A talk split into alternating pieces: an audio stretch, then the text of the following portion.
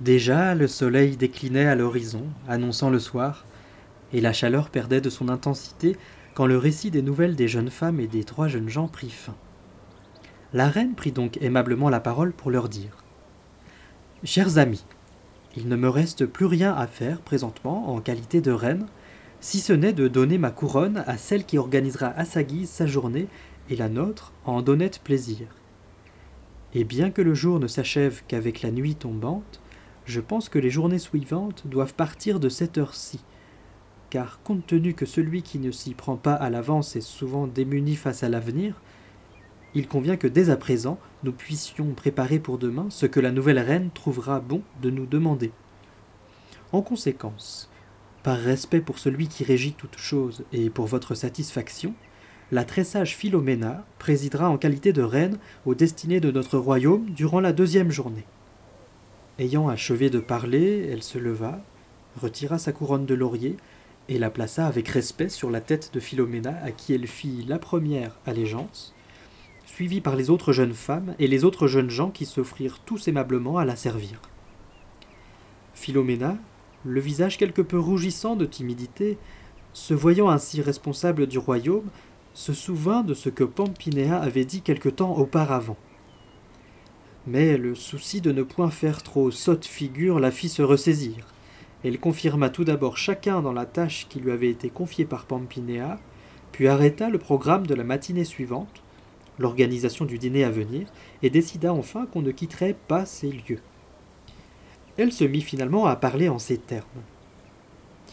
Mes très chers compagnes, bien que je doive à la courtoisie de Pampinéa plus qu'à mes qualités d'être votre reine, je n'ai pas l'intention de me référer à mon seul jugement, mais au mien, assorti du vôtre, pour organiser notre vie commune.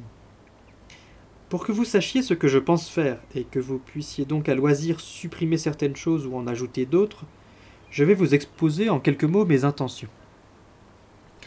Si j'ai bien observé la manière de procéder de Pampinéa aujourd'hui, je la juge à la fois louable et agréable.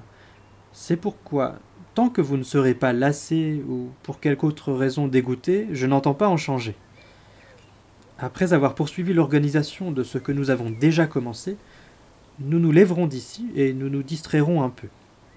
Puis, quand le soleil disparaîtra à l'horizon, nous dînerons à la fraîche, et après avoir écouté quelques chansons et nous être livrés à quelque autre distraction, nous ferons bien d'aller dormir. Demain matin, nous nous lèverons à la fraîche, Chacun ira se distraire pareillement en quelques lieux, comme il lui plaira. Puis, comme aujourd'hui, nous rentrerons à l'heure fixée, nous déjeunerons et nous danserons.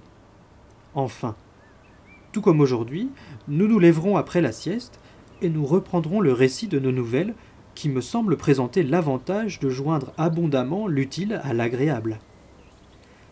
Ayant été élu reine tard Pampinéa, il est vrai, ne put appliquer le principe que j'ai l'intention d'inaugurer aujourd'hui, à savoir restreindre dans les limites d'un sujet ce dont nous devons parler en une journée et vous annoncer le thème à l'avance, de sorte que chacun ait tout loisir de penser à la belle nouvelle qu'il nous comptera sur le sujet choisi. Je proposerai avec votre permission l'idée suivante. Comme, depuis que le monde est monde, les hommes ont été menés par les hasards de la fortune et qu'il en sera toujours ainsi, que le récit de chacun tourne autour du thème suivant.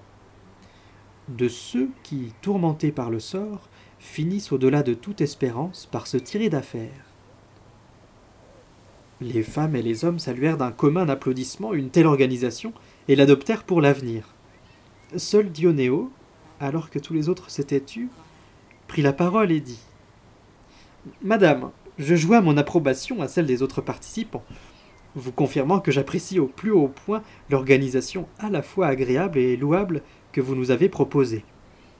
Mais je vous demande de m'accorder une faveur spéciale dont je voudrais qu'elle me soit confirmée tant que durera notre compagnie, et voilà ce dont il s'agit. Exemptez-moi de l'obligation de m'en tenir pour le choix de mes nouvelles au sujet choisi d'avance, si je n'en ai pas envie, et laissez-moi vous raconter ce qui me plaira davantage. Et pour que personne ne croie que je sollicite cette faveur car je suis à court de nouvelles, j'aimerais dorénavant être toujours le dernier à parler. La reine, qui le savait homme enjoué et plein d'entrain, comprit très bien que sa requête ne visait qu'à divertir la compagnie par quelques nouvelles joyeuses, au cas où ses amis seraient las du thème traité. Elle lui accorda donc joyeusement la faveur sollicitée, avec l'assentiment des autres. Puis ils se levèrent et se dirigèrent en se promenant vers un ruisseau transparent qui descendait d'une petite montagne et s'écoulait dans une vallée à l'ombre de nombreux arbres, se faufilant entre de vertes herbes et des pierres polies. Là, pieds et bras nus, les jeunes femmes s'amusèrent entre elles tout en marchant dans l'eau. L'heure du dîner approchant, elles retournèrent au château et dînèrent avec plaisir. À la fin du repas, sur ordre de la reine, on apporta les instruments et l'on se mit en position de danser sous la conduite de la tandis qu'Emilia chantait une chanson accompagnée aux luttes par Dionéo. Pour obéir à la requête de la reine, Lauretta prit très vite l'initiative d'une danse qu'elle conduisit, alors qu'Emilia chantait cette chanson avec amour.